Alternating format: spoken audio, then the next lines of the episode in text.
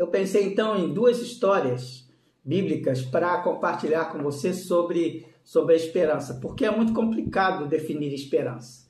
É, nós estávamos conversando aqui, parece em alguns momentos que eles são sinônimos, fé e esperança, mas não são sinônimos, não.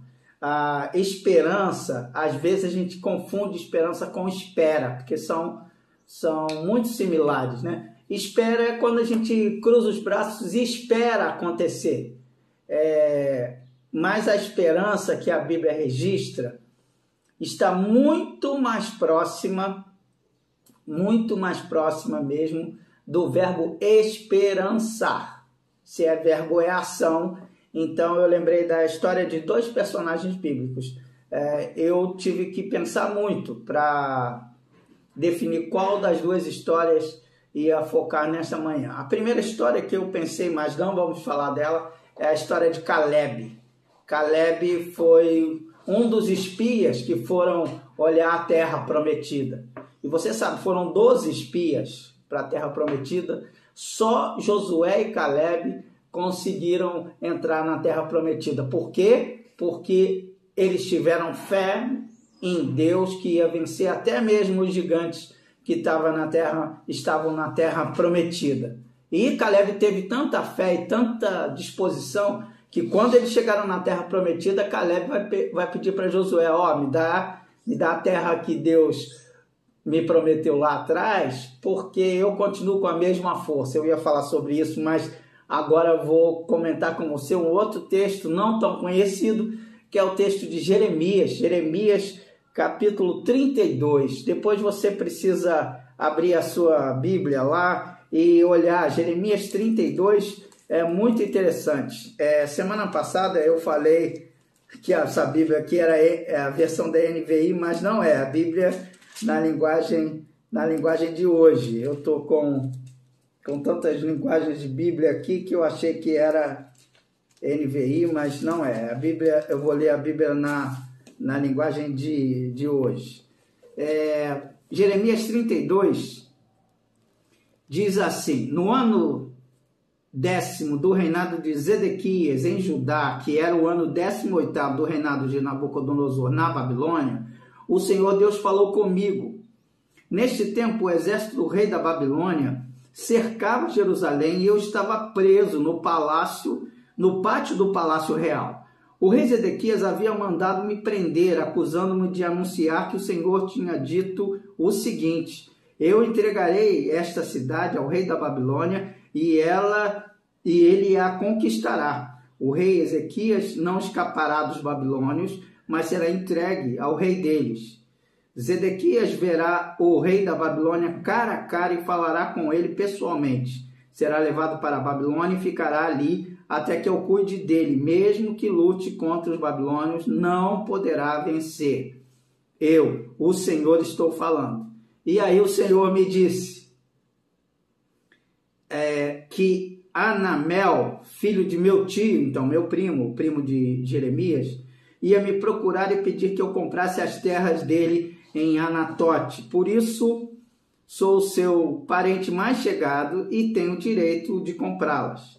Então, exatamente como o Senhor tinha dito, o meu primo, Ananel, me procurou no pátio da guarda e me disse: Compre as minhas terras que ficam em Anatote, no território de Benjamim. Você é meu parente mais chegado, por isso tenho o direito de comprar essas terras e ficar com elas. Então é muito interessante. Depois você pode ler todo o capítulo 32. Jeremias está preso, a Babilônia já está cercando é, Jerusalém. A, a Babilônia, um ano depois, exatamente um ano depois da compra desse terreno, toma posse e leva cativos as pessoas para sua terra, lá para a Babilônia. Mas mesmo assim, é, a história é muito curiosa. Deus fala com Jeremias e fala com Jeremias o seguinte: compra o terreno que teu primo tá, vai te oferecer para vender. Ninguém compra um terreno num lugar que vai ser invadido, não é? Não faz sentido. Como é que eu vou comprar um terreno num lugar que vai ser invadido? Normalmente, como é que se escolhe um terreno, uma casa um lugar para morar. Você sabe que a valorização tem a ver com o local onde ela está. E, e o texto vai dizer, e depois você pode pesquisar, o valor do terreno não foi reduzido em nada. E Jeremias paga cada centavo, pede para seu. Na verdade, ele compra o terreno ele está preso, né? Você percebeu. É, ele pede para Baruque, que era seu secretário, escrivão, é, comprar o terreno, registrar a, a, documentação no cartório, botar em, em potes de barro e guardá-los, enterrá-los, porque é, esses, esses documentos iam servir para depois. Essa história do campo de Anatote é assustadora. Por quê? Porque se você abrir Jeremias capítulo 1, versículo 1, você vai ver que Anatote era a cidade natal de Jeremias. Jeremias é filho de Anatote. Filho de Anatote não, é filho daquela terra de Anatote. É, Jeremias, eu vou abrir aqui, Jeremias capítulo 1, versículo 1. É, veja lá, este livro conta que Jeremias disse e fez. Jeremias era filho de Ilquias, um dos sacerdotes da cidade de Anatote no território da tribo de Benjamim. Por isso ele tinha direito de comprar aquele terreno. Mas vamos pensar na esperança. É, eu tentei imaginar o que, que era essa esperança, essa esperança ativa, de forma prática, porque a gente sabe que a esperança de ficar esperando o BRT, esperando o ônibus passar, é um tipo de esperança. Mas a esperança que eu quero compartilhar com você não é essa. A esperança que eu quero compartilhar com você é a esperança que é oriunda, ela nasce da fé. Veja bem, eu acredito, por exemplo, que Deus quer o melhor para mim. Eu acredito que Deus me ama muito e que Ele quer o melhor para mim. Então eu começo a me perguntar e para perguntar e perguntar a Deus, Senhor, o que, que o Senhor quer da minha vida? E ele fala comigo, conversa comigo, não dá resposta nenhuma e eu tenho que tomar uma atitude. Então, acreditando que Deus quer o melhor para mim e o meu coração está apontando para morar uh, no Canadá ou ser uma pessoa que viaja por vários lugares, a esperança, essa fé que eu tenho, faz com que eu movimente em torno da esperança. Então, vou me inscrever num concurso, no curso e vou pagar o curso todo mês para aprender fluentemente o inglês. Você está entendendo? Isso é esperança. Cada dia que eu vou para o curso, eu me lembro da fé que me impulsionou a fazer a matrícula e me lembro que Deus tem um propósito maior para mim lá na frente. Aí, de repente, lá no futuro, às vezes até antes do final do curso, eu sou convidado para participar de alguma coisa fora do país. Eu vou. Eu vou porque eu aprendi. Então, essa é a esperança que faz eu me movimentar. Não é uma esperança passiva de ah, quem sabe faz a hora, não espera acontecer, diz o nosso, diz o nosso poeta, não é? É, é isso, não espera acontecer, vai fazendo. Lembra de Abraão? Abraão, até o Paulo vai falar isso. Abraão, contra a esperança, continuou lutando lá. E por quê? Porque Deus falou: vai para a terra que eu vou te mostrar. E Abraão pegou as malas e vamos embora. Ah, Deus não mostrou ainda, mas vamos andando, vamos andando que ele vai, que ele vai, que ele vai me ensinar o caminho. É muito interessante porque depois eles voltam do cativeiro e aquela terra vira a terra dos profetas. É, depois você pesquisa isso também, é muito interessante. Você sabe o que significa anatote? Anatote significa oração respondida. Anatote significa oração respondida, desejo satisfeito.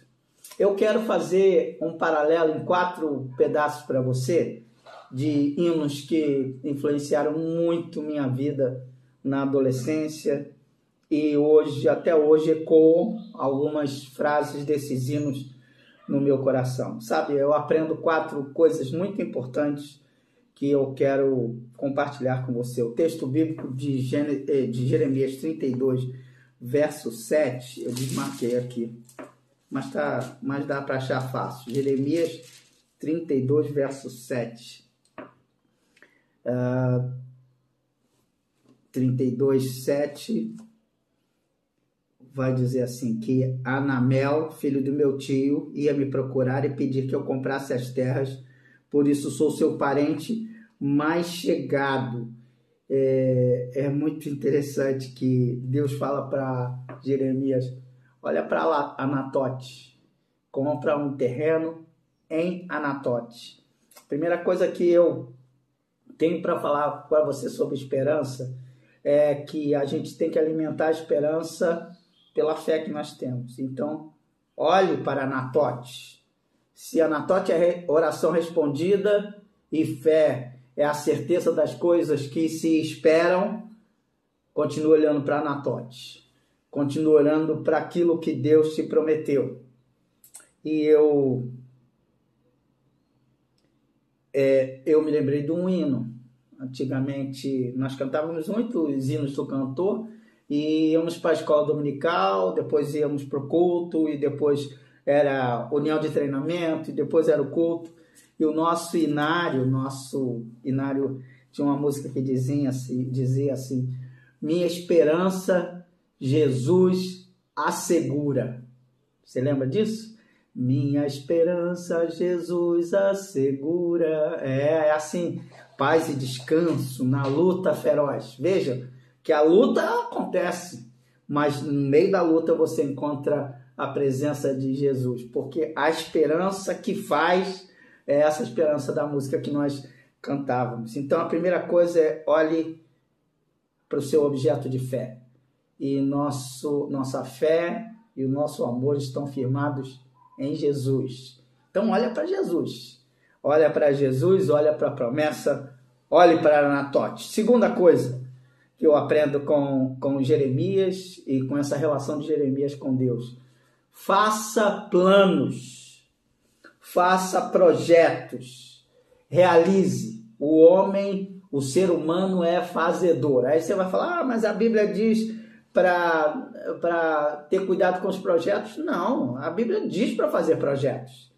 O coração do homem pode fazer planos, mas a palavra final, a palavra certa, vem do Senhor. Tiago também vai dizer assim: é, não diga que eu vou fazer isso ou aquilo, mas eu vou fazer se Deus quiser. Então tenho que fazer. Faça planos.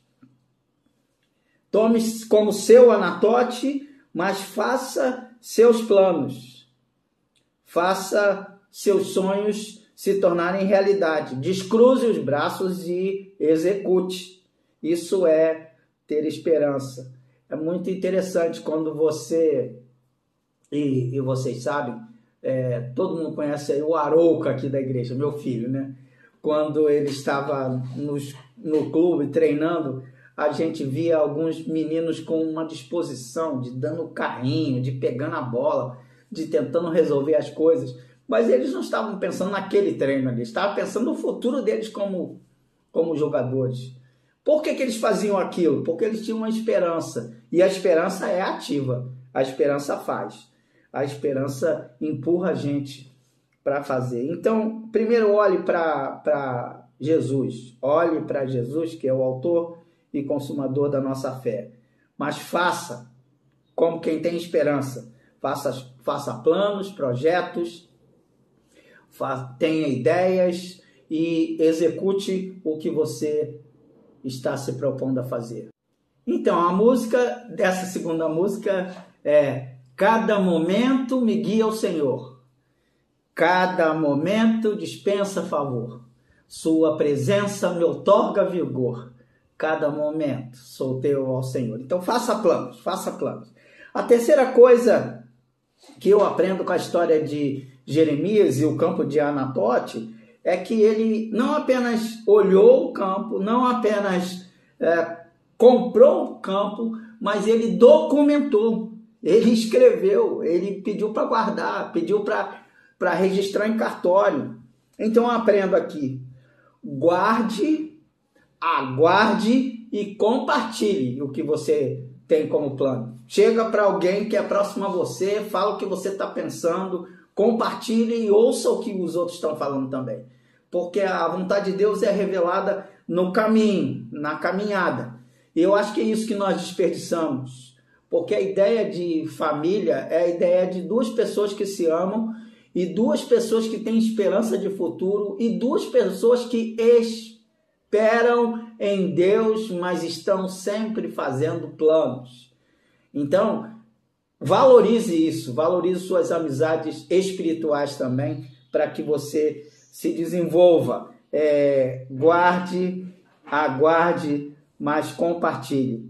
Porque Jeremias guardou os documentos e pediu para Baruque fazer isso. Todo mundo achava uma loucura, mas Jeremias foi nota 10. E, e aí eu lembro, eu lembro de outra música. Mas eu sei em quem tenho crido, estou bem certo que é poderoso para guardar o meu tesouro até o dia final. É, vontade de cantar, hein? Muita vontade de cantar. Mas é isso. Ah, olhe para a promessa, faça planos, guarde, mas também compartilhe com algumas pessoas. E sabe de uma coisa? É... E você deve estar lembrando de outras músicas, de outras melodias, porque a vida da gente é isso, é, é também música. A última coisa que eu quero falar para você é o que Deus falou com Abraão e o que Deus fala em toda a sua escritura. Depois que eles compraram o terreno, que eles embalaram, a, é, que eles guardaram as cópias da documentação, depois que Baruch enterrou, muito tempo depois desenterrar esses terrenos. E nós estamos aprendendo hoje que Jeremias foi uma benção. Jeremias, a vida de Jeremias é uma aula de dependência total de Deus. No capítulo 1, na chamada de Jeremias, Deus vai falar para Jeremias: Olha, você vai falar e ninguém vai dar bola para você. E ele é o único que escreve um livro chamado de Lamentações.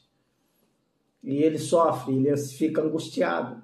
E aqui, capítulo 36, Deus fala para Jeremias: é, escolhe um, um secretário para escrever essas memórias, essas histórias.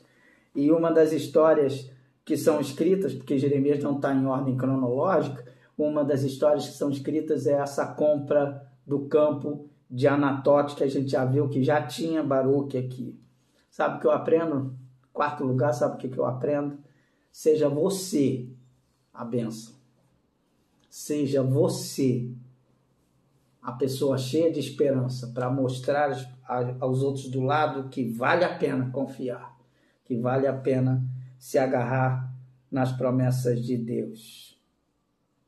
E aí eu me lembro de outra música. A música diz: Riquezas não preciso ter, mas sim celeste bem, nem falsa paz ou vão prazer, porquanto o crente tem eterno gozo no Senhor gozo de desfrutar o seu amor. É isso, a gente vive contente porque a gente se alimenta da esperança.